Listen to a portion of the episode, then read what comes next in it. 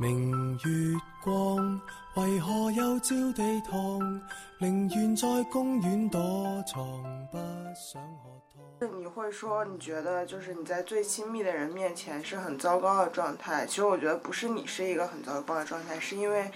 你遇到了让你不开心的事儿，然后你在一个负面的情绪里面。就是因为我会觉得很多呃抑郁情绪的根源是一种自我厌恶，自我厌恶是一种最具有摧毁力的一种东西。就是你是不糟糕的，只是你当时恰好在一个不好的情绪里，所以这不是你的错。Shall we talk？就當重新手拖手去上學堂。陪我讲，陪我讲出我们最后何以生疏？誰怕講？誰會可悲得過孤獨探過？難得可以同坐，何以要忌諱赤裸？就最後你會發現，當你流露出你真實的性格的時候，嗯，就是會有你真正的就是喜歡你本來性格的朋友出現，當然相應的也會有討厭你這個性格的人，但是这才是正常的情况。就是我以前有点过度追求，就是我很害怕有人讨厌我，就我害怕哪怕有一个人讨厌我，我希望所有人都不讨厌我。但这其实就是很难做到的。然后后来就发现，其实，嗯，敢爱敢恨，或者说享有别人的喜爱和厌恶，同时拥有别人的喜爱和厌恶，其实是一件，嗯，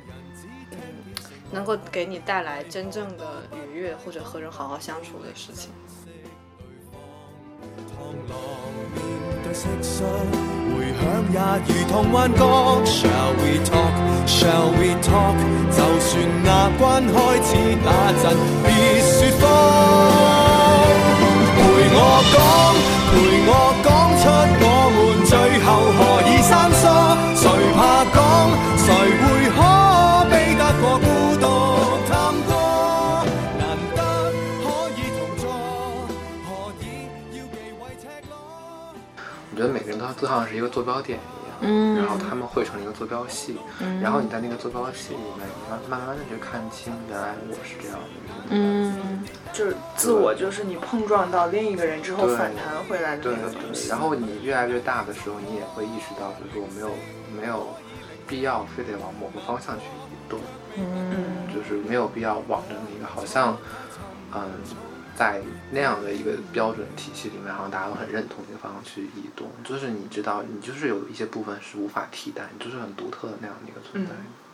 明月光，為何未照地堂？孩兒在公司很忙，不需喝湯。And shall we talk？斜陽白趕一趟，沉默令我聽得見葉兒聲大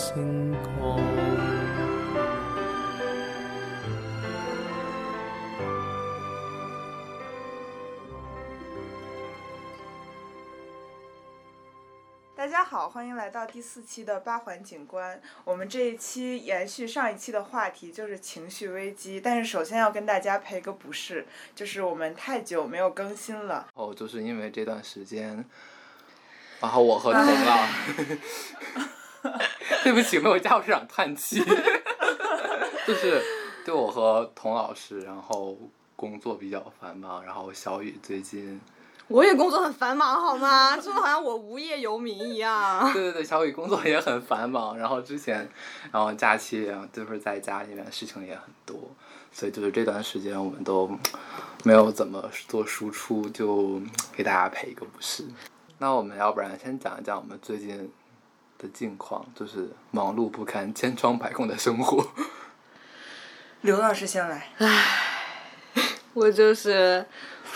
我就是一边开学一边上课一边打工，就是在做实习。然后我现在每周是有四天在上班，一天在上课。然后四天上班中还有一天是早上八点到九点半上课，九点半到晚上七点上班，七点半到九点半再上课。就是早课和晚课之间夹杂着上班，然后在每天的这个下班之后的夜晚夹杂着读我的文献。天呐，天呐！刘老师真是我们生活的楷模。可太苦了，真天。道酬勤，自强不息，厚德载物。我其实最近就是比较忙，就是因为我一月份的时候就是从那个嗯，在那家媒体就彻底转正了，然后就觉得自己那个工作量瞬间就上来了那种感觉，就感觉不是那种试用期啊、那种感觉，就是所有的就写的文章，然后需要就是很用心的去写，然后我记得我有一周就连续四天都有采访，当时主编看主主编看我的日程表说你疯了吗？对，然后就是就那一周吧，然后就一月份，但一月份我觉得我工作还蛮努力，但还是没有完成 KPI，就是每天都感觉自己就很疲惫，然后就疲于写稿，然后但是还是完不成 KPI。所以谷老师马上就要成为大厂员工，对我们要对读者忏悔一下灵魂 吧。对，好，你要忏悔一下好，吧。忏悔，忏悔，忏悔，忏悔。你的领导会在听这个吗？他有关注哎，怎么办呢？那你现在说一点好听的，表达你对新的工作的这种斗。别了，你领导只是一个，我们读者可是有哦十个呢。反正对，就是嗯，就是二月份，然后面了某家大厂。你甚至连他的名字都不愿意说吗？你羞于启齿吗？高傲的讲出他的名字。就是字节跳动，面了字节跳动的就是一个岗位，然后就，然后就过了，然后然后我就打算近期入职，就成为一名互联网员工呗，对，就去赚大钱呗，然后也没有出卖灵，很然后出卖灵魂呗。也没有很高，也没有出卖，对，这个这个时候需要有一个前情提要。如果你是第一次听到我们的播客，然后推荐你听一下我们的第一期，一期就是谷老师在第一期的时候对互联网大厂进行了一个深刻的批判，也没有很深刻，进行了一番严格的批判，然后在短短的三个月之后，我们我们的播客甚至还没有出到五期，就已经有人投身互联网大厂了，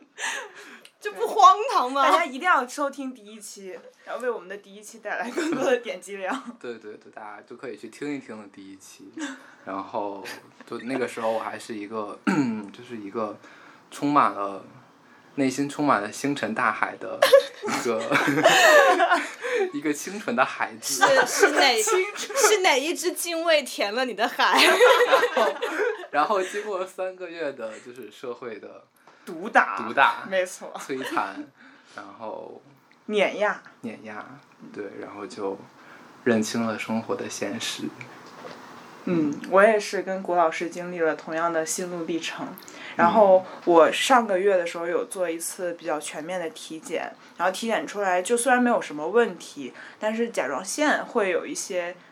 小小的情况。然后医生就跟我说：“你千万不能生气呀，然后你也不能有太多负面情绪。”但事实上，在过去的两个月里面，就我有每天都有对如海一般 负面负情绪。面情绪。然后正好呢，我们这一期要聊的主题也是情绪危机的下半部分。然后上半部分我们其实主要聊了呃职场上和事业上的一种情绪危机，包括政治性危机。但是其实，在生活中无孔不入的是另一种。就是和他人在人际关系交往过程中带来的一些情绪危机。呃，相比于事业上的这种情绪危机，我们会感觉就是与他人相处当中那种负面的情绪是更难以控制的。因为如果你用成功学的叙事来说，就是你只要努力，可能你就会在事业或者学习上有一定的进步。但是你无论怎么努力，就是一个不爱你的人还是不会爱你。好扎心啊！哦天哪！我被扎到了，要命啊！我知道他不爱我，对，他的眼神。没法录了，真的我先去哭一会儿，先去哭一会儿。对对，就是。我本来以为你会说，就是不喜欢你的人还是不喜欢你，就是或者说就是。嗯，没法跟你做朋友的人，还是没法跟你做朋友，就是对呀、然后你说不爱你的人，他还始终不会爱你。这不是同 这不是同一个意思吗也？是也是相相近词。对呀，这不是同同一个意思吗？已经在哭了。不是，这个爱不是是是广泛意义上的爱，对而且更悲惨了，就是 好好，那我们 就嗯，有没有，就其实因为我觉得人际关系中这种东西之所以没法用成功学的来定义，是因为它是很细微的东西。对对，就人就是这个世界上最复杂的东西，然后人和人之间的关系就是最复杂、最微妙的一种化学反应。就我们如果想讨论人际关系这种很微妙的东西的话，但是其实就我们自己这些二十多岁的人有限的人生经验来看，无非也就是亲情、友情，然后爱情这种东西，就是和你周边的人的各种各样的亲密关系，它可能发展的不会进入你的想象，或者没有满足你的期待，就会给你带来各种各样的苦恼。对，所以我觉得我们今天可以就主要聊一聊这三个问题。嗯，好的，那我就先聊一聊就是亲情方面吧。然后我主要想谈一谈，就是我跟我妈关系的一个转变。嗯，就是我们俩有一段时间就关系还蛮紧张，主要是我上高三的时候。嗯，就我这个人就有点奇怪，就是我每到这种就是升学的这种年份，比如说初三或高三，就情绪会非常波动，然后特别不稳定，然后成绩波动也很大。然后就因为大家都会看，就是比如说你平时模考的成绩去报那个学校嘛。然后我那一阵，嗯，就成绩波动太大了，所以就很不好去参考。所以我妈也很上火，然后我也很上火。就是两个人有的时候，比如说就说不到一块儿去的话，就可能会吵起来，或者是冷战那样子。我觉得我高三的时候应该跟我妈冷战，应该是有好几次。然后，然后她那个时候就开始关心我成绩，就是就是非常在意我，就是比如说每次这个排名是多少，然后考多少分。因为因为以前来说，就我觉得她还是比较佛系的一个人，就她对我成绩没有那么在意。嗯，然后他忽然之间就是我感受到，就是他他非常就是看重我考多少分了，然后这一点就会让我觉得很不适，因为我本身我觉得我的压力已经很大了，然后他还在那样去 push 我那样子，所以就那段时间吧，我们就有很多很多这样的摩擦。但是到大学以后呢，嗯，然后我有有一次就跟他去聊，就是我就是我对那一段时间还是有点困惑，还有我我我就去问他，就是说。就说那一段时间，就是你为什么那么去关心我的成绩？然后他就说，说他那段时间就为了去，嗯，了解高考报志愿那些东西，他就从我们家就经常就很早起来，就是坐车去城区去听讲座。因为我家在郊区，然后离城区还蛮远，他就可能需要每天早晨四五点钟起床，然后去坐那个早班车去到城区去听讲座。然后在那些讲座的那些会场上，就遇到那些城区小孩的妈妈，他们就看到就是 他们的小孩是那样的一个状态，然后他们带孩子是那样的一个方式，然后他也看到就是原来我儿子竞争的对手长这个样子，主要是被吓到了，就是被吓到，就是心态有一点点失崩了衡，对对，然后后来我也讲了嘛，然后后来，但他后来说了一句话，我就特别打动我，他就说，说我小的时候。就没有管你学习成绩的话，就是我觉得我从内心里觉得，我觉得学习不应该成为一个孩子特别功利的，就是就一定要往上考，这样的一个工具。就是我希望，就是你学一个东西你是快乐的，就是你你享受那种，就是你学到一个东西，你知道一个东西的那种过程带给你的这种快乐的感觉，嗯，所以就是他其实我觉得。就是在最起码在高考这个应试面前，就他之前培养我的那种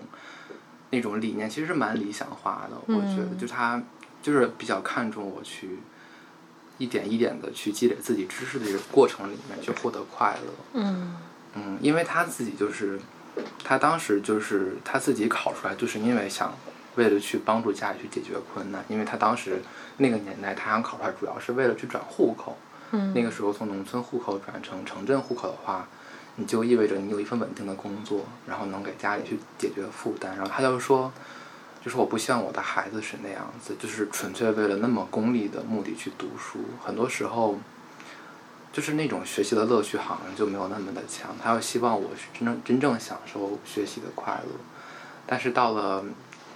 就是到了真正应试的那一关的时候，他又发现其实。可能现实没有那么对啊对啊。我觉得大家其实都会想的很好，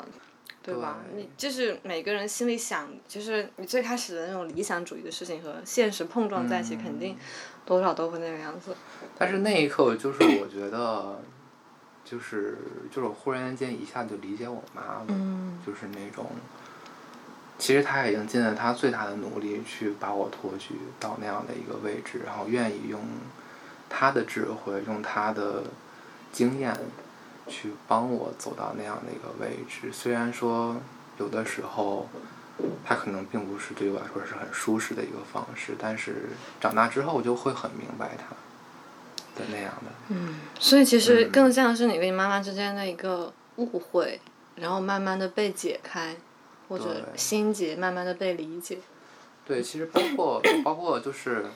我小的时候，就是我们家是这样的一个角色，就是我就是一个唱白脸儿，一个唱红脸儿，就我爸妈。然后我我妈就是就是那种，就是我小的时候会比较怕那种人，嗯就她比较严。然后后来我记得应该是在我上大学之前的那个暑假，然后不知道是因为什么，就是因为好像是一件很小的事情，然后跟她吵了起来，然后最后就吵得非常难看，就吵得不可开交，然后，嗯，就那一次吧，然后那次其实那个事情对我妈妈伤害挺大的，然后就好像是把我那种就是十八年来所有的那种可能怨气吧，都撒了出来，然后那种能量的话，我觉得一个母亲，还真的很难去承受。就是明明我为你付出了这么多，你为什么？哎我已经开始忏悔了，就是我做过更过分的事情就。是你为什么这样对我，对吧？就是你为什么这样对我？就是我明明为你付出了这么多。嗯，但后来就是，但是我也想，就是说那那个时刻的我，我在想一个问题，就是说，我不想让你那么去管我，我不想让就是说我我做一件什么事情，我说一个什么话，你都要去指指点点，你都要去说，就是你应该怎么样去做那样子，就是我想要我的自由，所以就是那一刻吧，可能就是在那个空间里面又爆发了。嗯。但后来，但后来就是我长大之后，就其实会发现，嗯就还挺对不起我妈的。对我我看过一个蒋方舟写的一篇文章，就是讲他和妈妈之间，就是孩子和母亲之间的一种关系，叫真实关系。嗯，就是我觉得那种关系是跟你其他所有的关系都不一样的，就是。嗯你无论你在朋友面前，还是你在恋人面前，你其实多多少少，我觉得会有一些就是一些遮掩，然后你会戴一些面具，嗯但在母亲面前就是你不对会。对。然后你们也都彼此见过，可能对方最好，然后也最丑的样子。但是，但是在那样的一个裂痕面前，其实，其实最后我们，我发现其实我们对彼此的理解更深了。就是，我忽然间就看清了，就是我妈为了我去做多少的牺牲，然后为了我去为这个家庭做出了多少的牺牲，然后她也给了我更大的自由，她也可以让我就是说，嗯，你就去追逐你自己想要的，然后我在这个时间点，我选择，我选择先放手，我是能让你去追求你自己想要的东西。嗯然后就是，然后，然后我觉得，然后我觉得我们现在的一个状态就是一种，嗯、因为我现在就是工作也没有办法很，就是很就是很经常去回家，就我们现在是一种可能远距离这样子相爱的这样的一个过程。嗯。其实我觉得，我们已经开始 开始抱头痛哭了。不好不好意思，这个开头让我能有如此这个开头，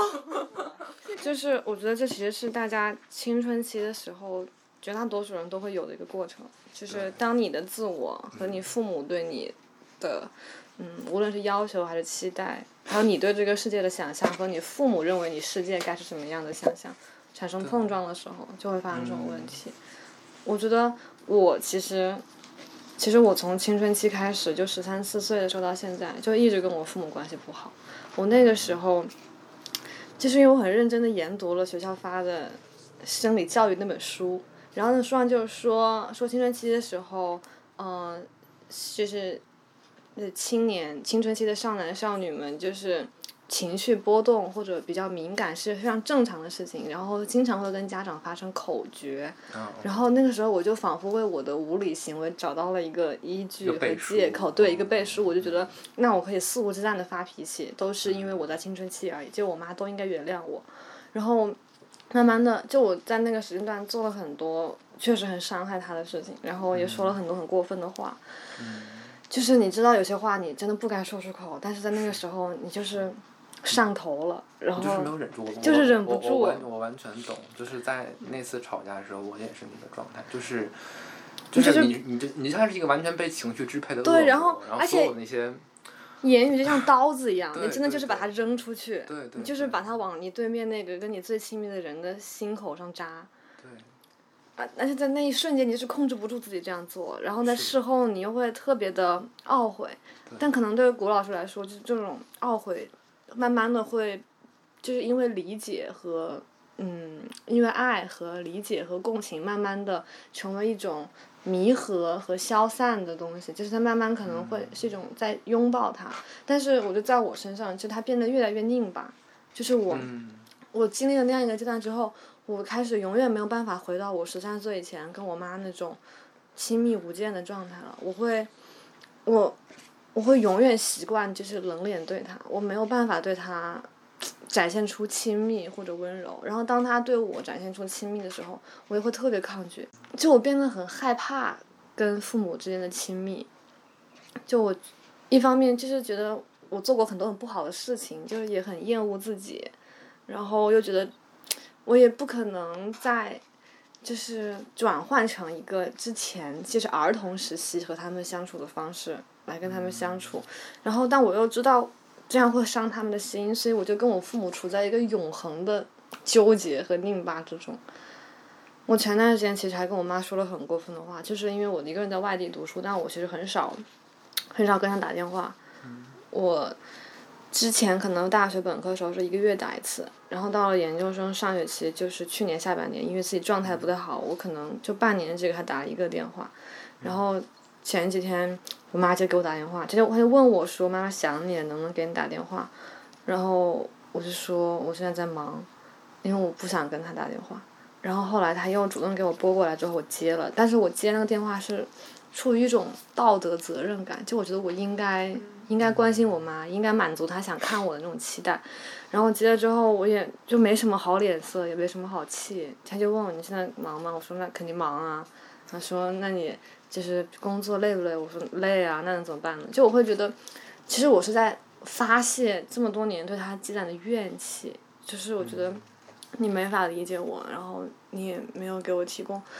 特别好的生活，然后我觉得我一个人过得很苦很难受，但你又没法理解，然后我把我对生活的所有的不满都发泄到了他一个人身上，就是因为我不可能发泄给任何一个其他的人，我只能把他作为我唯一的出口，然后我又觉得这样对他也特别不公平。但是你确实控制不住自己身上的这种劣根性，就是你会把你最糟糕的一面暴露给你你的父母，就我觉得非常的对不起他，觉得哎自己好糟糕，包括跟我妈妈的这种关系相处带给我的这种情绪上的危机，其实归根结底是因为我觉得我在我妈面前这么糟糕，是不是意味着我本身就是一个很糟糕的人？就是我本性就是很刻薄。这个这个完全简直就陷入了，就是因为你如果说你在你很容易陷入一个负面情绪的一个怪圈了，感觉。啊，那我可天天都在这怪圈里呢。就是如果你说你在你父母面前可以展现出你最糟糕的样子，或者你最真实的样子，那我真实的样子就是这个鬼样子，那那也太糟糕了吧？就说明我就是一个很很烂的人。嗯，就是我觉得，我其实那次吵完之后，应该是过了一段时间，然后我问我妈，就说，嗯，我说你原谅我了吗？然后她就说了一句话，她说，她说妈妈和儿子之间没什么过不去的。对我妈也就是这样，我每次会就是我会拉不下脸，然后就跟她说，刚刚不该跟你发脾气，对不起。然后我妈就会说，没有，妈妈从来也没生过你的气，然后我就会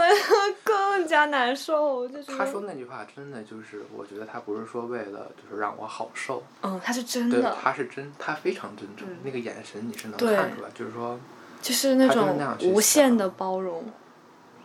对。但是就是我，我但是我就是，虽然每次想那个事情，就是我依然会感到很难受，嗯，但是，就是我内心里面也没有说，嗯，就是他，就是我非常后，非常就是极度自责做这样的事情，因为我觉得，就他可能一定会发生，就如果不是在那个时间点，他一定会在某一个时间点去爆发，因为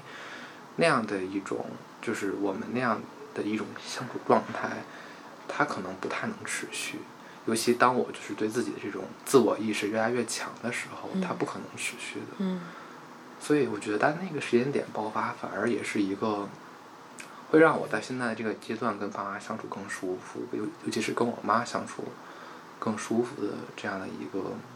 像是催化剂这样的一个存在了。对，就想说刚才刘老师说的那种，就是你会说你觉得就是你在最亲密的人面前是很糟糕的状态，其实我觉得不是你是一个很糟糕的状态，是因为你遇到了让你不开心的事儿，然后你在一个负面的情绪里面，就是因为我会觉得很多。呃抑郁情绪的根源是一种自我厌恶，自我厌恶是一种最具有摧毁力的一种东西。就是你是不糟糕的，只是你当时恰好在一个不好的情绪里，所以这不是你的错。嗯，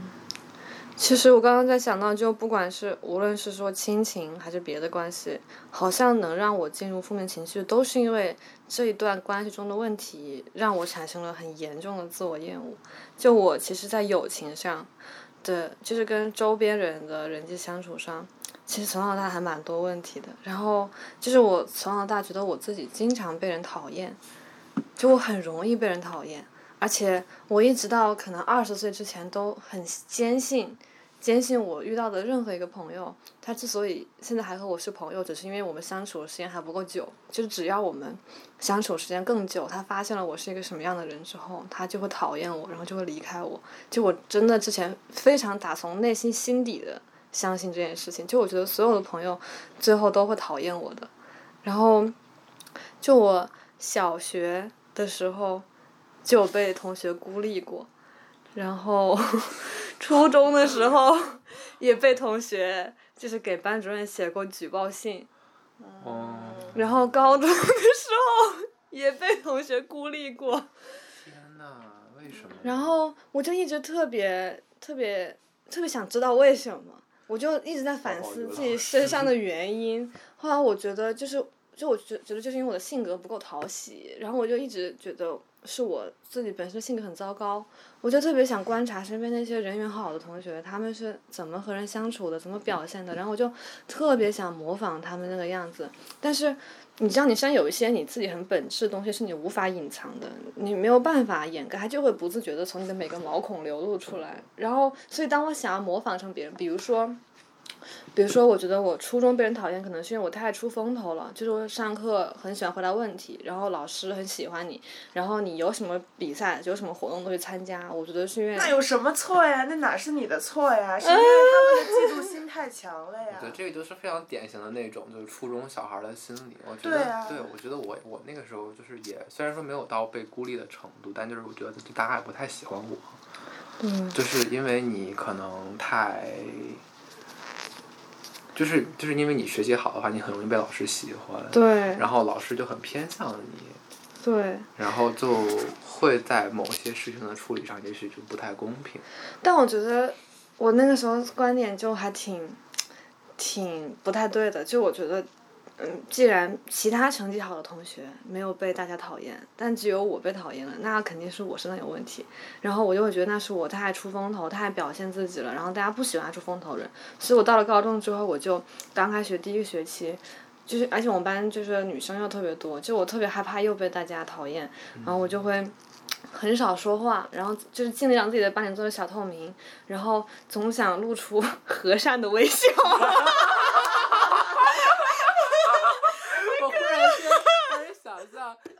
和蔼的微笑是什么样子？没有见过呢，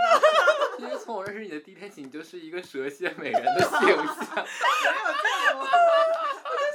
想做一个很和善的人，但是我发现我好像真的做不到。就是我会尽量就是表现的很温柔。对，然后后来我们班同学就觉得我特别装，特别端着，就是他们觉得我嗯特别做作，然后特别端，就是有一种类似于美国人对安妮海瑟薇的那种感觉。然后我当时就是特别无助，然后特别无辜。我觉得，我觉得我能做的都做了，就是我以前是那个样子，你们不喜欢我，那我变成这个样子，但为什么还是不喜欢我？我觉得我真的已经尽力了。就因为不是你自己。对，但我觉得，可是我做我自己，就是好像我本来的样子，其实也有很多人讨厌。对，就是当时对人际关系上真的问题还挺大的。对，但是其实解决方法也就是慢慢这种东西，就是你要在成长中慢慢摸索出来的。就最后你会发现，当你流露出你真实的性格的时候，嗯，就是会有你真正的就是喜欢你本来性格的朋友出现。当然，相应的也会有讨厌你这个性格的人，但是这才是正常的情况。就是我以前有点过度追求，就是喜我很害怕有人讨厌我，就我害怕哪怕有一个人讨厌我，希望所有人都不讨厌我。但这其实就是很难做到的。然后后来就发现，其实，嗯，敢爱敢恨，或者说享有别人的喜爱和厌恶，同时拥有别人的喜爱和厌恶，其实是一件，嗯，能够给你带来真正的愉悦或者和人好好相处的事情。就就我觉得我初中的时候也是，就是很多男生，就是我觉得班里面不太喜欢我，因为我那个时候比较娘。嗯，对，你知道，就是男生，哎呀，古老师，就男生就是就是你如果你如果是娘的话，你在就是男生的群体里面肯定是比较难混的。伤害了他们那种男子气概的认同感。嗯对，就是而且就是，就我初中的时候，就甚至有一段时间我都很就是很很不敢去男男卫生间，哦，就是，嗯，就是我也不知道为什么，就是那个那个那个空间我感到特别恐惧，嗯，就不想去。然后就是有一次，然后我实在是忍不住了，就必须要去，必须要去就是小便，然后就被所有人撞到，他们就欢呼哇，就是。天啊，怎么这样？像一群傻傻子。对对，就是那种，嗯，然后初中的时候大概就那样的一个情况，然后后来，嗯，就那段时间还蛮抑郁的，就是也不算很抑郁，就反正就是没有什么自信。然后那个时候又长了一点青春痘，就对自己外貌也没有自信，然后就在男生的圈里面也没有很很被欢迎，所以就。嗯，就那段时间也过得也比较难受。其嗯，你说。但后来就是觉得，就是你不喜欢我，我也不喜欢你。对 对。对，我觉得很大的要点就是，其实我之前就是最痛苦的时候，其实是高中，因为就是大家都，我觉得很多人不喜欢我。就是小学和初中，虽然大家也有，就是个别人不喜欢我，但是至少。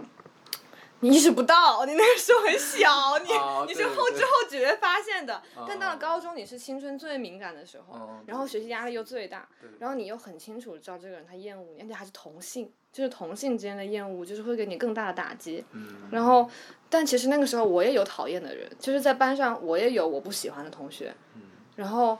但是哪怕是我不喜欢他，我我我也不希望他讨厌我，然后我会想要装作跟他搞好关系，就是我希望跟他保持一种表面的友谊或者和谐。但是后来我发现，其实你讨厌他这件事情也是你藏不住的。嗯，就是我会很想要控制自己，就是，嗯、呃，不流露出我对他的不满。但是这种事情也是，就是像咳嗽一样，是掩盖不住的。就是 他就是会从你身上散发出来，然后对方就会觉察到这一点，然后你们的关系就会 越来越差。但后来我意识到，这种事情可能真的就没必要强求。就是世界上就是有一些人，他们就是不合，就是合不来。那你去寻找那些能跟你合得来的人就好了。就其实我很好奇，比如说，当你说你害怕被一个人讨厌的时候，你害怕的是说，我我是害怕别人讨厌我，是我当我有人想要找他帮忙，他不帮我，我我是很哦功利性的这样觉得，你讨厌我，我就没法找你帮忙了。但是如果你讨厌我，你不会不会影响我的自我认同。哦，我完全不是那你这样。是哪一种？我是当我意识到一个人讨厌我，或者我做这件事情，大家看我的眼神不友善的时候，我的心头就像有一块大石头压下来，就是然后我就浑身发冷，然后血液倒流，就是非常沉重，就是呼吸不上来，然后。我就会疯狂的自责，就会觉得完蛋了，我是不是又做错事情了？我说我为什我到底为什么要这样做？我刚才就不该那个样子，就会觉得我太糟糕了。就是我那个时候甚至到什么程度，就是我会为一些很显然跟我无关的事情自责，比如说我坐在教室最后一排，然后第一排有一个同学。就是有，比如说同学 A 走过同学 B 的桌子，然后把他的水瓶弄倒，他的水瓶摔到地上摔碎了，然后他们两个在争吵，他们的关系不愉快。然后我是坐最后一排，就是这个杯子倒地这件事情其实跟我没有任何关系，但我就会在心里疯狂的开始过，我有没有经过过那个位置，我有没有什么，比如说拖地时候水没拖干净，导致那个同学滑了才会把这个杯子弄倒，我就会拼命的想这件事情和我有没有关系。就是妄想症，我有这个 一点。对，就是我会拼命的想，就是这件事情到底有没有可能是我引起的，会不会讨厌到我身上？然后我会把所有情况都排除一遍，发现跟我没关系的时候，我才会，我甚至都不会松一口气，我就不停告诉自己说跟你没关系，跟你没关系。可能你会更敏感，觉得别人讨厌你，但其实其实没有人讨厌你。但但其实是有的，就是可能没有我想的那么多，但就是确实是有是，就是确实是有一点妄想或者过度的自我否定的那种程度在里面。对，或者是我不知道这样的设想对不对，就是可能就是我我想可能也许讨厌你的那些人在班里的那在班里的声量很大，但他们很、哦就是他们就是。powerful 对对对，很 powerful，然后很有话语权那种人，然后其实，然后然后其实得罪大佬对，其实有些人很喜欢你，但是他们碍于他们的这种就是。就是这帮就是讨厌你的人，他们掌管话语权，然后不敢向你表露喜欢，但其实你是有人喜欢你的。但我觉得其实高中也给了我一些很珍贵的人际交往的经验，就是我现在有很多，就是我们高中可能四十多个人吧，然后里面可能有五到五六个是我到现在就是真正的朋友。对，就那已经很多了。对啊挺多的很多。我很多我数一数啊，让我掐指一算，一二三四，嗯，差不多四五个，嗯，五个还是有的，不错。然后其中有一个女生，就是她不参与到这些圈子中，就她其实就是没有独立于世。嗯，没有 没有特别独立于世，就是他的圈子也不是很复杂。然后我们之前是因为是同桌，然后我们其实关系挺好的，就是会给彼此起很好笑的外号，然后也会一起，就是就是关系很好。然后有一天突然我发现他不跟我说话了，就是就是你会发现你跟同桌，比如说你看写字的时候，你脸会往他那边侧，你就会刻意的把你的手收回来，就是尽量减少和你的触碰，然后。懂这种吧细微的感觉，就这种很细微的地方，就是很细节的这种地方，你但你就慢慢能察觉到。然后你比如说以前你的橡皮擦掉到了他那边地，他会帮你捡，然后他就不会帮你捡，他就会把板凳挪开，等你自己去捡。嗯，对，或者就是以前桌子歪了也不会怎么样，但现在桌子歪，他就会立刻给你摆直，就不侵犯到彼此任何东西，你就会感受到。然后我就很惊讶，我说我是哪天惹他生气了？然后又因为我觉得他不想跟我讲话了，就我觉得他在生我的气，所以我就也没有跟他讲话了。就是你会知道青春期的孩子那种。好胜或者不想示弱，就你觉得你讨厌我，可是我什么都没做错，我很难拉下脸面来去跟你交流，然后我就也犟着，然后就也不跟他说话，我们就这样冷战了一个星期，我就觉得，我就始终认为这样冷战是因为不知道什么时候我得罪了他，但是我觉得我没做任何得罪他的事情，他这样很莫名其妙，所以我也很生气，然后我们俩就彼此气着，后来第二周有一天，他就碰了碰我胳膊，然后跟我说：“你出来一下，我有话跟你说。”然后。对，这很高中女生。让你出来一下，我有话跟你说。然后我当时很紧张，我当时想他不会是要跟我绝交吧？我说完蛋，我说救命啊！我说不至于吧？然后他就跟我说，他说刘诗雨，我不知道你是不是对我有什么意见，或者惹到了我，或者我哪里惹到了你，其实我不知道你为什么不跟我说话。其实他就是跟我说了一大串，他觉得很委屈，就是为什么我不理他了。然后我就很惊讶，我说我说不是你先不理我的吗？他说不啊，是你先不理我的。然后所以我就发现整个事情就是一个乌龙，乌龙就是你根本不知道是从哪一个瞬间开始，就是有一个人误会了一点小事，但其实两个人都没有对对方有任何不喜欢的意思。然后后来我们就很愉快的和好了嘛。然后和好之后他就跟我说。他说：“其实我把你叫出来的时候，我真的就是鼓起了很大的勇气，就是下了很大的决心。就我生怕，就是因为其实他是想抱着一个很真诚的态度和你沟通和交流，他其实很害怕自己的这个真诚不被你认真对待，或者被你戏谑嘲弄。就是他，比如说，如果我是一个真的很没有心的人，他这样很真诚的跟我表露他的难过，我可能就会说。”没有啊，我没有讨厌你啊，就是我没有不跟你讲话，就是没什么好说的。但这种事情其实特别伤人，而且他做走出这一步，我真的特别佩服他，就是他真的很有勇气，他自己一个人承担了这种可能被伤害的后果。他也说，当时叫我出去的时候，都做好了我可能一辈子也不会跟他讲话的准备，就是做好了失去我这个朋友的准备。但所幸是一个比较好的结局，所以这件事情就是时常会在我脑海中回回忆起来，就觉得。人和人之间那种最赤诚，然后又鼓起勇气的那种沟通，是一件特别难得、特别宝贵的事情。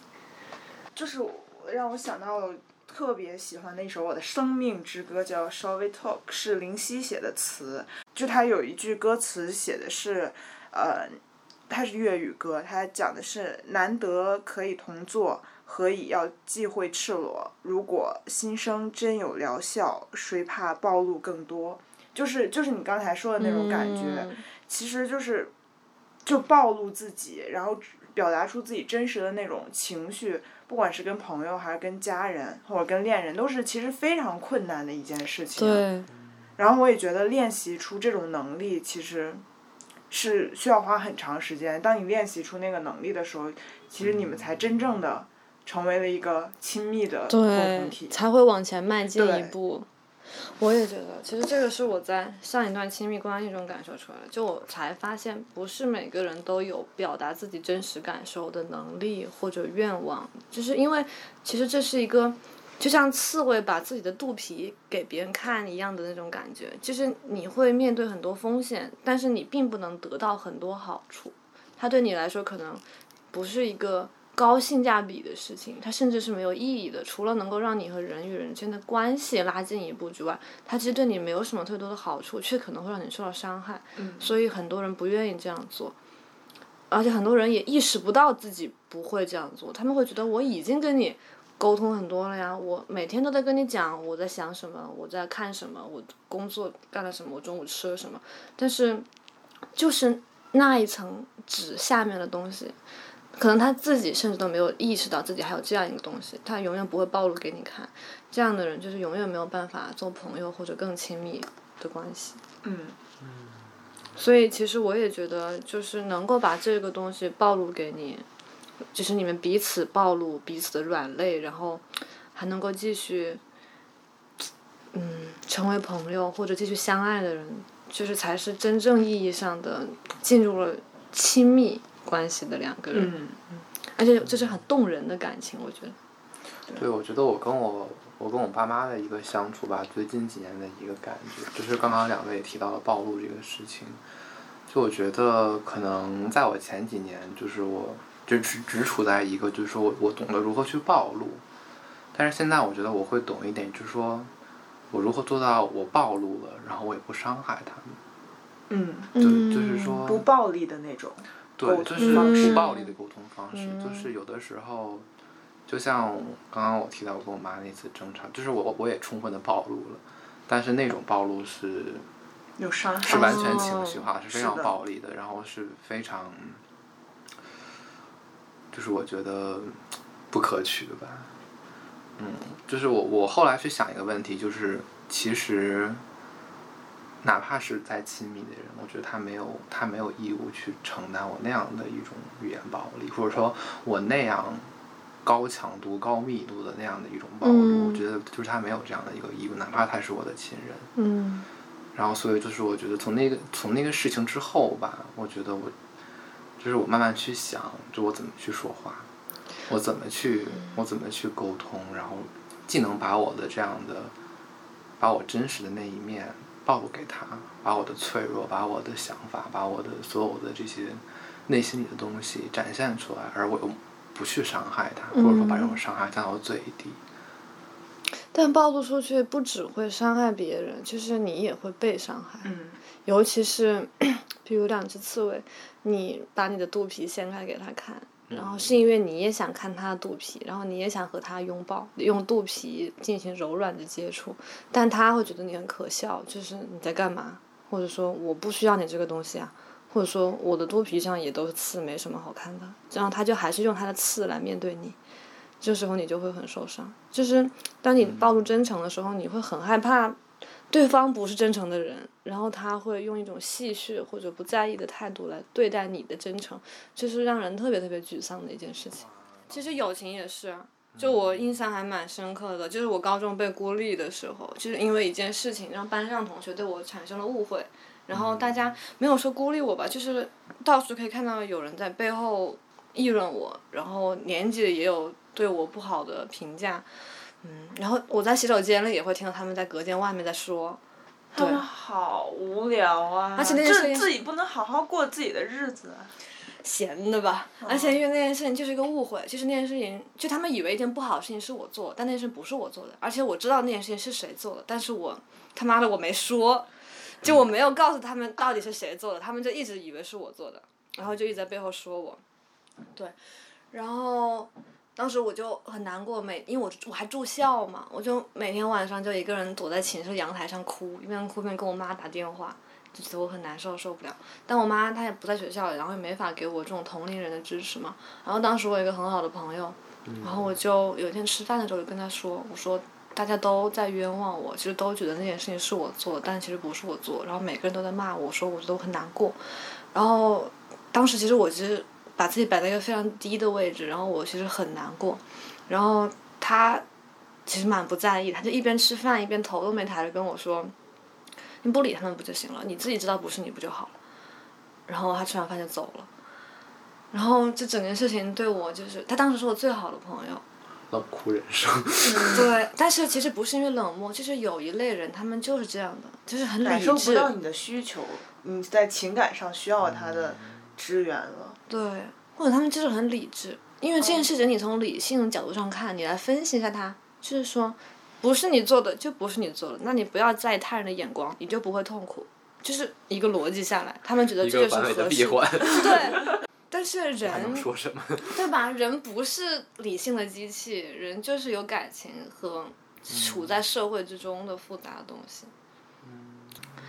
所以其实这种相处中的问题和不同的人相处问题，本质上还是归根结底就是在于你自己是什么样的人，就你要认识你自己，然后你需要的是什么。唉，其实就是在和人的各种各样的交交往当中，其实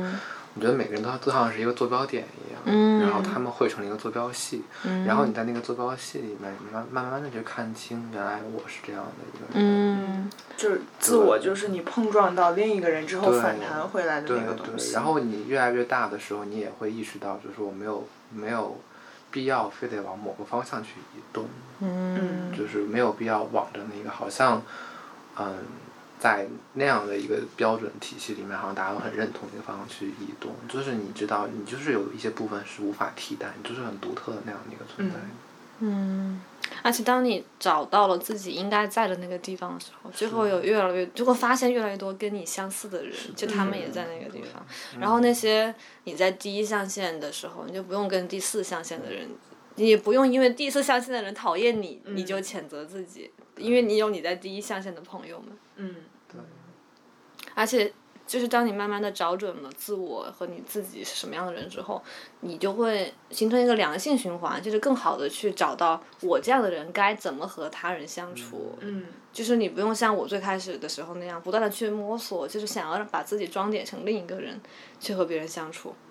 嗯，可能我觉得还是你在那个时期没有碰到一个就是一个让你感到舒适的这样的一个小小团体，比如说我可以说是一个社群，一个 community 那样的一个感觉。嗯因为那个时候是很随机的，就是你没有办法，通过没有办法选择你同学是谁的，就是靠成绩，但是成绩好的人，什么样的人都有，有其实是完全不一样的人。对啊，但是那这样说的话，其实我们的人生一直都没法选择你的同路人是谁啊？我们现在不是选择了在同一个，鼓掌！鼓掌。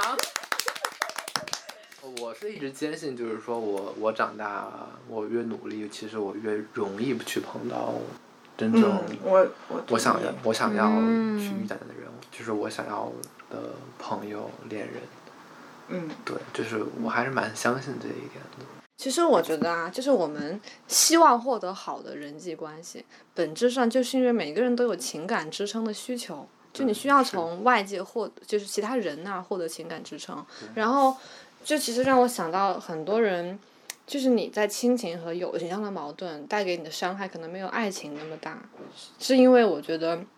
就是你需要的东西，我假如我们把它比作一个液体。就我经常会把它想象成针管里的一个液体，然后再往身体里注射。就是如果是爱情的话，它是一个很粗的针管，一次性很大剂量的推进你的身体，就是它会让你迅速的获得那种感受，就是让你达到极致的愉悦。所以当它被抽出去的时候，或者那个液体已经被你新陈代谢完了之后，你就会特别的痛苦，或者你甚至会否认，就这个人曾经为你带来过快乐这件事情。但是其实这个液体它和嗯，家人还有朋友带给你的支持是同一个东西，只不过家人和朋友他们是用很细的，可能是点就是打吊针那种状态，就是打提示的那种针，小小的。一点一点的，就是在很很慢，然后一丢丢的那样往你的身体里注射，就是细水长流。对他们带给你的支持是很少或者很慢，然后很细微的，嗯但其实它和你以为你最需要的，就是因为我个人认为，可能当代年轻人大家最渴望的都是爱情，就是在情感上，在情感上。对不起，我又我又失言了，我又我为我的莽撞自罚一杯。这里没有杯。对，就是我会觉得，其实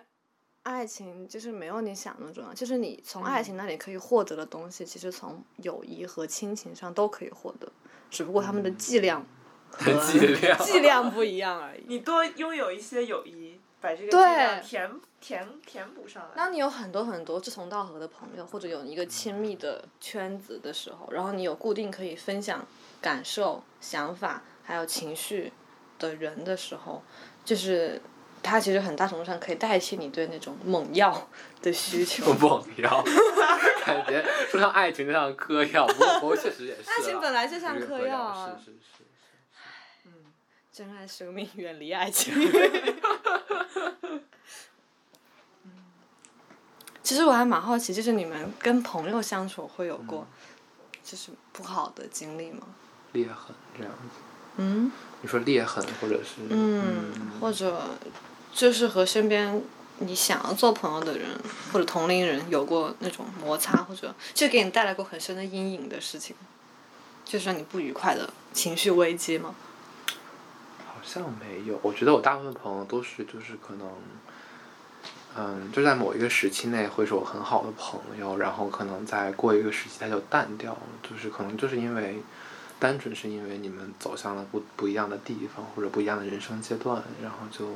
嗯慢慢的就淡掉了。但是我觉得就是在那一个时期，就是那个纯度是很高的，嗯，嗯，童老师呢？呃，我上一次有这样的记忆，可能是在初一，然后有一个朋友对我特别的好，就他是第一个主动来跟我一块儿玩儿的。然后他突然有一天，就像你那个朋友一样，我们俩突然就不说话了，我不知道为什么。然后就是，然后他就跟别的人一块儿玩儿。然后那段时间我特别难过，我还会写小纸条，就是初中女生那种写小纸条。哎，你为什么哦我也写过，我也写过，对。我觉得好像我也写过吧，竟是姐妹。对啊，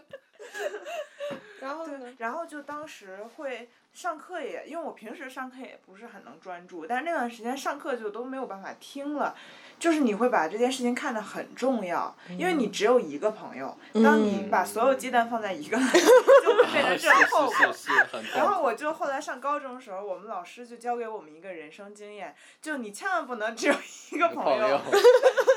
要你一定要脚踩 N 之船。对，一定要脚踩 N 之船，就这是他教给我的人生真理。就所以他跟我说，他说你就君子之交淡如水，然后他是这么跟我说的，他说你千万不要对你的朋友有那种就是占有欲或者什么样的东西，哦你也不能只有一个好朋友，你至少得有两三个好朋友，你最好跟全班都差不多，没有特别好，但是又过那得去。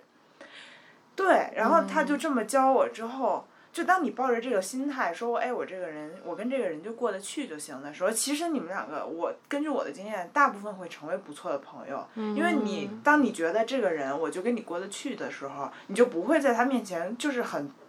刻意的要隐藏自己，或者露出一种就是想要让他喜欢的你会想讨好。他对你不会想讨好他，但是其实你不讨好他的时候，你们两个那个接触往往是更持久的，更、更持久的一种友谊。然后从那个之后，我就决决定，我坚决不能只有一个朋友，无论去哪儿，我必须要交两个朋友。这就是我们俩现在存在的意义，你发现了吗，谷老师？我们就是两个篮子里的鸡蛋。对，我今天跟谷老师吵架，我还能跟刘老师玩。开玩笑，开玩笑，就是就是这个忽然被 Q 了，我刚我刚刚刚还看我们的提纲，然后忽然被 Q。对，就反正我我就是，所以在那件事之后，就再也基本上就没有因为这件事情伤伤心过。但是同时就、就是同时的话，啊、也没有什么同时，就是挺好的。啊，但是我还蛮追求，就是跟一个人很好的那种。对，就是很极致的关系。嗯。对，我觉得我确实有一点那咱俩的需求确实就是很不一样。不一样对，嗯嗯，我高中也有那么一段，就是也是我很好的一个就是男生朋友，他那段时间好像就是跟他女朋友分手，嗯，就整个人就很低落。然后我跟他其实之前也没有很熟，嗯，就他那个时候就是我们班就是考完试分座位，他恰好跟我坐同桌了。然后就我我那个时候，我觉得我属于那种就很爱逗别人开心的那种人。小甜心。对，不是，就是我觉得我就好像特别爱做那种抖机灵的那种角色，然后后来就在就高中那个时候，然后就有的时候就逗他，然后他就还蛮开心的，然后我们俩就好，我们俩就好上了嘛，就是就是啊，不是不是 是关系很好的朋友，变成了关系很好的朋友，然后嗯，他后来就是跟他女朋友又复合。你在这段关系中到底算什么呢？然后，对，他跟他女朋友复合了，然后就，嗯，对，然后就是他就是平常就是中午的时候，就他女朋友会到他就是座位上，然后两个人就是就是 you know 就是对，然后 I don't know。I don't know。然后就坐在他旁边嘛，然后我就，嗯，就我有一段我我有段时间还就是有一点难受，就是因为这个事情，对，就是因为就明显能感觉到他就是肯定。就不会在我们俩的这种友情上花更多的时间，肯定会把就是所有你看嘛，这就是为什么大家都会把爱情的排序放在友情之前，这是很错误的事情。但是我们友谊存续的时间比他的爱情要长。那还是不错的，对？但你们那个剂量很小，用刘老师的话，人家，就爱情的是剂量对他们他们俩那个他们爱情的剂量到高中就结束了，然后我们到大学之后还有联系，然后因为人的情绪是有限的嘛，你一次性推那么多进去，你没有地方可买新的了，对吧？你能提供的东西是有限的，但是友谊，你们在很长期的相处中，每个人都在成长，然后会诞生出新的东西，然后新的补充。嗯这这么一讲还蛮想我感觉我发明出他了的。医学社会学。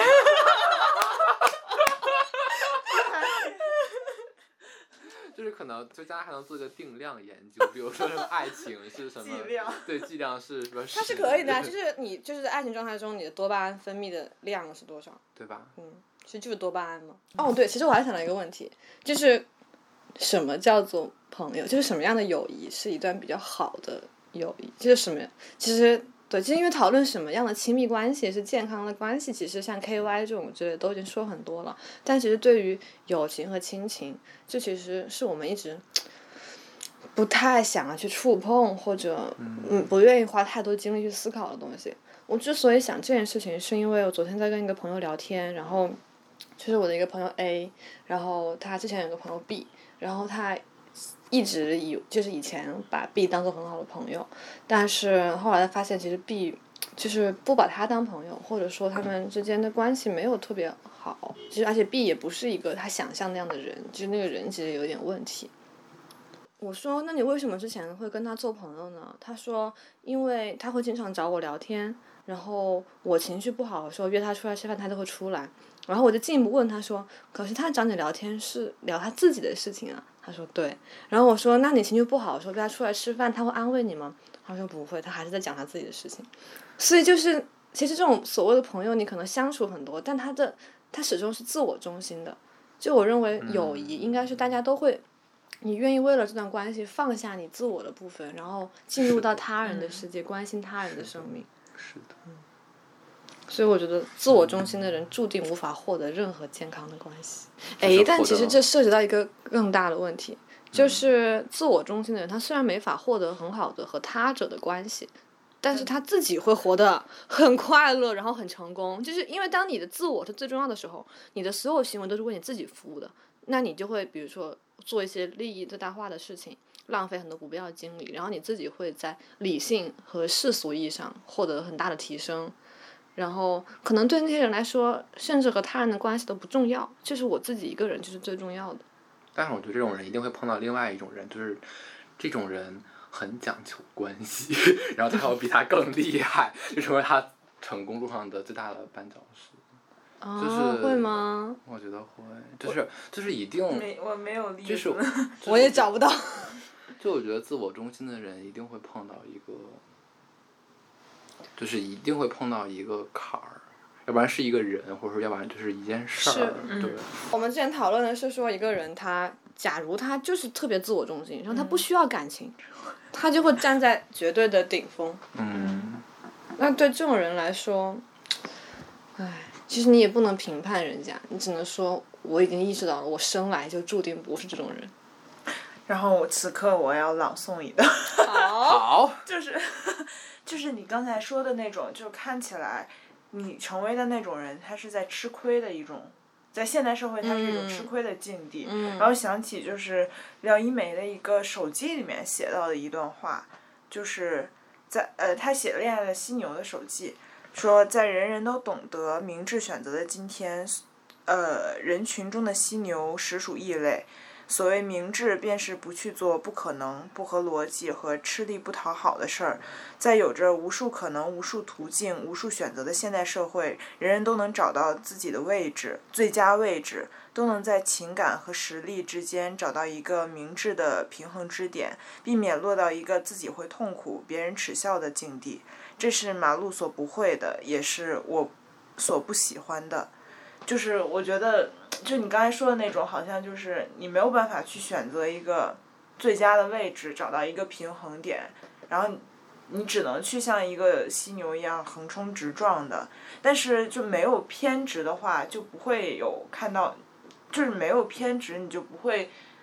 有新的体验。就你生命中的那一部分的东西，永远都没有被打开。我觉得其实嗯也是很遗憾的一件事情。对，这让我想到，我其实去年，啊、去年就是我在想一个问题，就是因为我其实有意识到我是一个还蛮敏感的人嘛，然后敏感的话，你就会对你的痛觉就会更多，你的痛苦体验也会更多，我就会觉得，那这种。这到底是不是有必要的呢？就是做一个敏感的人，你会体会到生命的更多感受，但你也会承受更多的痛苦。那那是不是说，如果那些就是感觉比较迟钝或者说不那么敏感的人，他们虽然体验没有那么丰富，但他们的生活会更加平和快乐。那是不是敏感其实是毫无意义的，是一个很负面的东西？就我当时在思考这个问题，然后我也和很多朋友讨论过这个问题，然后大家其实都觉得，其实敏感是一种很宝贵的神赐的礼物。是，我觉得是，对，因为大部分人是不敏感的，或者说大就是大家就是普通水平。嗯，而且就我从那个时候我就想，就是那我们的人生，就是人其实都生来就只有这一回嘛，就你只有这一遭。我会觉得说，我萌第一次萌生了一个想法，就是要做一个人生的体验主义者，嗯，我也是。就是你。的目标不是说我为了证明自己有多厉害，或者用我有限的生命达到一个无限的高度，而是说去体验，就是用你有限的时间去体验更多、尽可能丰富的东西。嗯嗯，假如你把这个作为一个人生准则的话，很多问题和危机反而都会成为你丰富的经历的一部分。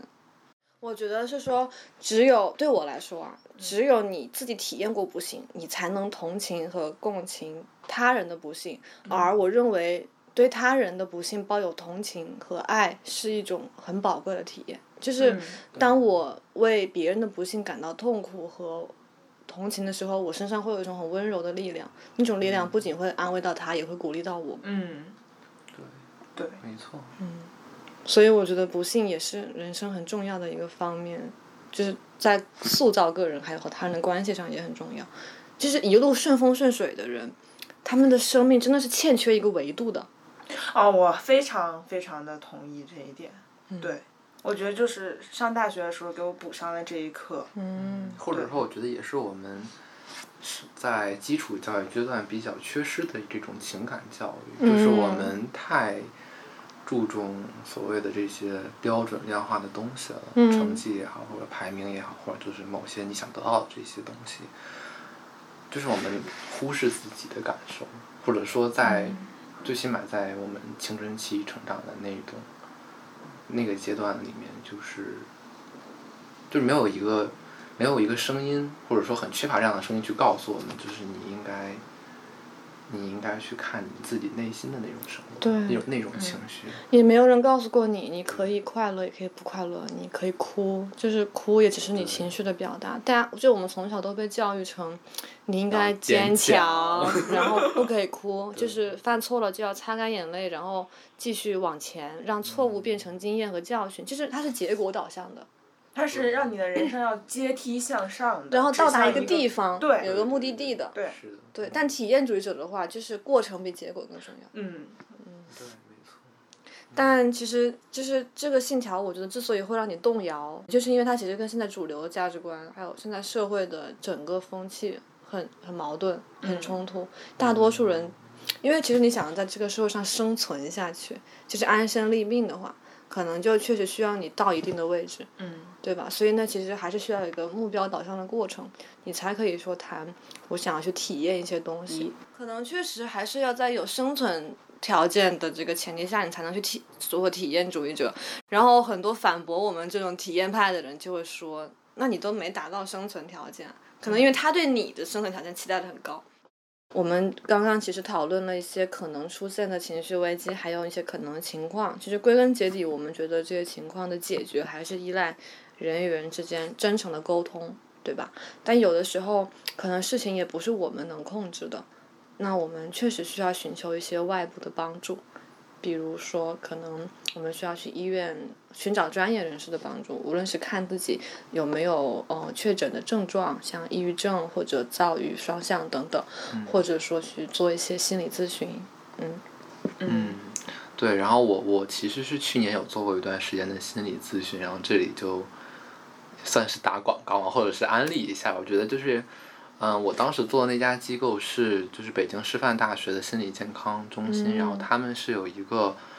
呃，就是对外免费的这样的一种心理咨询，就是通过。嗯，视频，然后你跟一个咨询师连线，大概每周一次这样的一个一个疗愈的这样的一个、一个过程，然后每次大概是一个小时，嗯。嗯，会根据你的这个状况，会可能持续十到十二周这样的一个嗯。疗程，然后它也全部是免费的，嗯。只不过就是说，嗯，就它就是你的可能谈话的一些部分，可能被它就是录音做、嗯。做做记录，然后可能未来会用于它这种学术研究这样的一些嗯。用途，但就是。啊、因为是免费的，就还就是我觉得对于可能刚刚进入社会或者是学生的比较人友好对吧比较友好一点，对，而且我觉不得不严重的人对不严对不严严重的的就不。对对，对嗯就像比如说你有这种轻度的抑郁倾向的话，我嗯觉得就是还没有到就是需要药物干预的那一层的话，可以考虑这种就是疗愈的方式。嗯，我自己其实之前本科的时候也是在北大的心理学系的临床中心做的，就是其实北大、北师大，然后清华应该都有就是找那种心理系比较好的学校，对对他们都会做，因为他们的学生毕业之后，如果要成为专业的咨询师的话，他们在上岗前必须要积累一定的这个实习时长的。嗯，然后这个的好处，一个是对外免费，另一个就是你的咨询师他其实会你的病情或者内容他会。去找他的教授，就是督导进行讨论，嗯然后其实专业性我觉得也是有保障的。而且他跟我们其实也大部分都是同龄人，对他会很所以就他会理解对他也会理解，就是我们的很多的这种问题，我觉得。我有在网上看到，就是有很多其他人说，他们去外面做专业的心理咨询的时候，就他们会觉得咨询师，因为我是看到了表情包，就是说 你最不想说的话，但你的咨询师却要逼你说，然后你咨询师非要逼你承认什么什么。我甚至看到有咨询师会就是打压，就是来访者，哦就是会说你就是要承认你哪做的不好。但我觉得，就是如果是和校园内的这种咨询师，就是因为他跟你其实年龄相差不大，然后他会更加的替你着想或者包容一些。就我觉得他们会非常非常的理解你，然后会以鼓励为主，就挺好的。我就从来没有出现过那种。打压你或者逼你说你不想说的话的那种状态。然后，如果大家觉得这个专业性不够的话，其实就是我的咨询师给我推荐的一个，就是在北京市的话，简单心理会比较专业和有名，哦但那个也会相对稍微贵一点点。嗯就现在心理咨询的价格应该是三百到八百一个小时。嗯嗯嗯，差不多。对，然后还有一个是北大心理学系的一些学生毕业之后，他们自己也成立了一个工坊，叫为民心情，心心脏的心，晴天的晴。对，就如果感兴趣的话，在北京的朋友也可以试一试。然后再就是，我觉得大家不要抗拒去医院做检查，就是。我之前其实会觉得抑郁症是个纯心理的东西，然后它检查就是填量表，然后那些量表其实你是可控的，就你可以自己选择该勾什么，所以我很怀疑它的科学性。但其实医学比我们想象的要发达很多。是的，是的。就是他会给你做大脑的那个热成像，还有血流的红外成像，然后就是可以通过一种很科学的方式看你大脑里的那个额叶的反应情况，判断你的病情。所以我觉得其实是很科学的。然后，所以就大家不要嗯羞耻于去看病。就是其实是很正常的事情，然后想要帮助自己，就是只有帮助了自己，才可以更好的面对这个世界。是的。那我们第四期的节目就到这里啦。然后其实，在片尾我们还会有一个小彩蛋，在这里就先跟大家说再见啦，拜拜拜拜拜。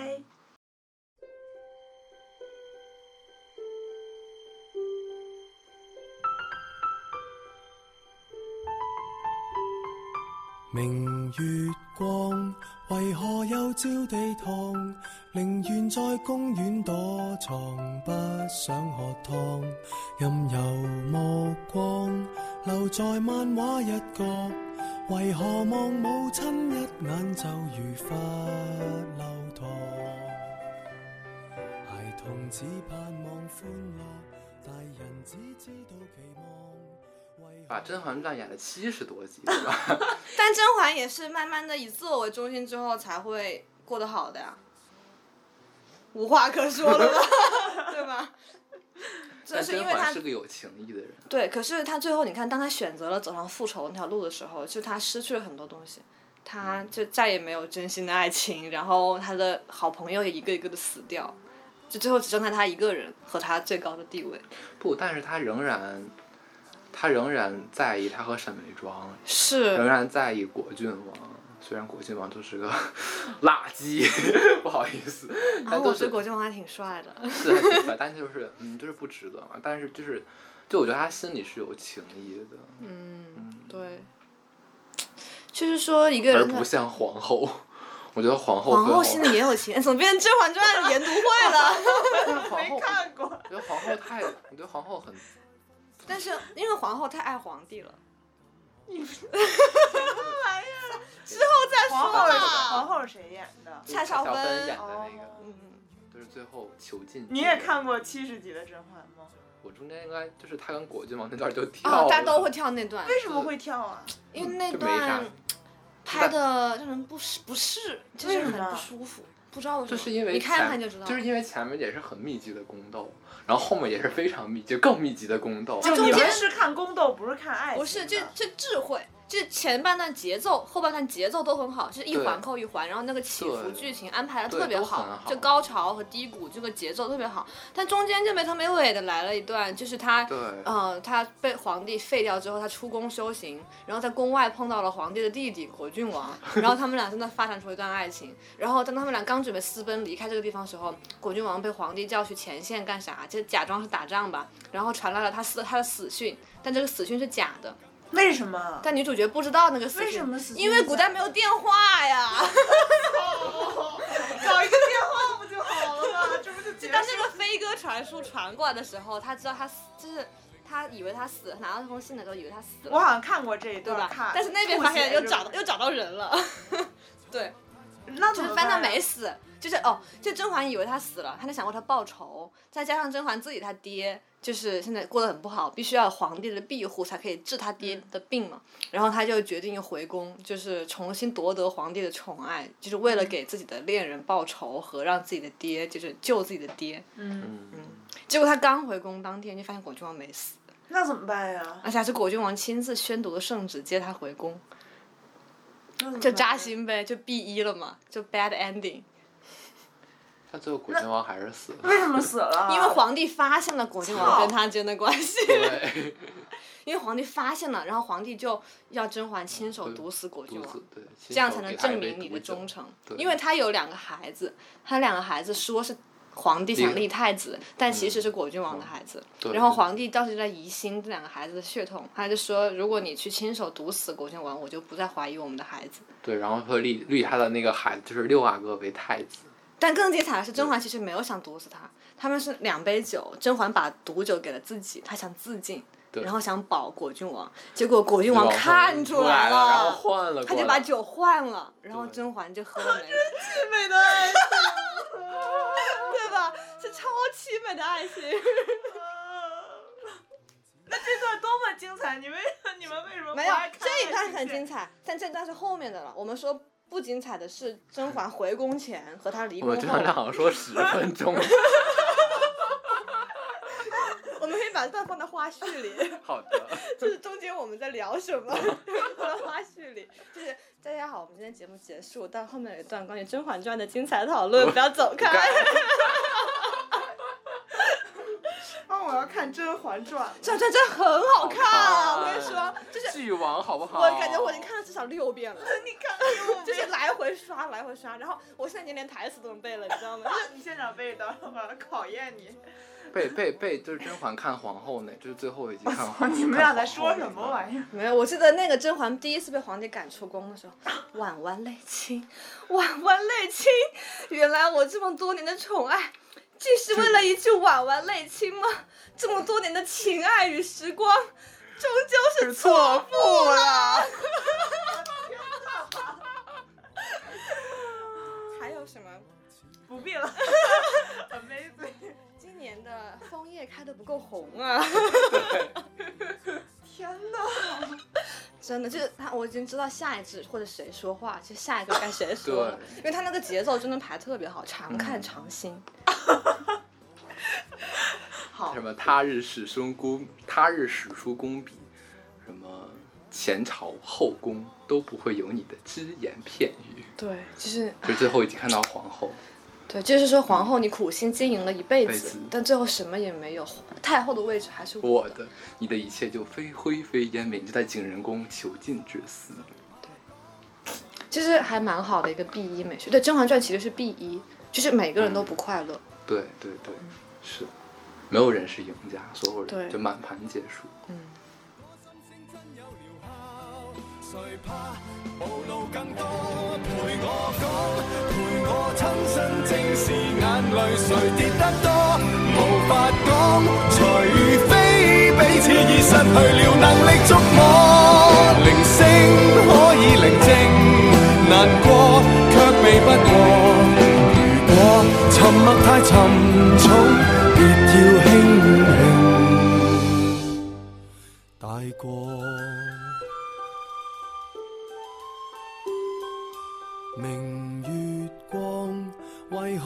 朝地堂？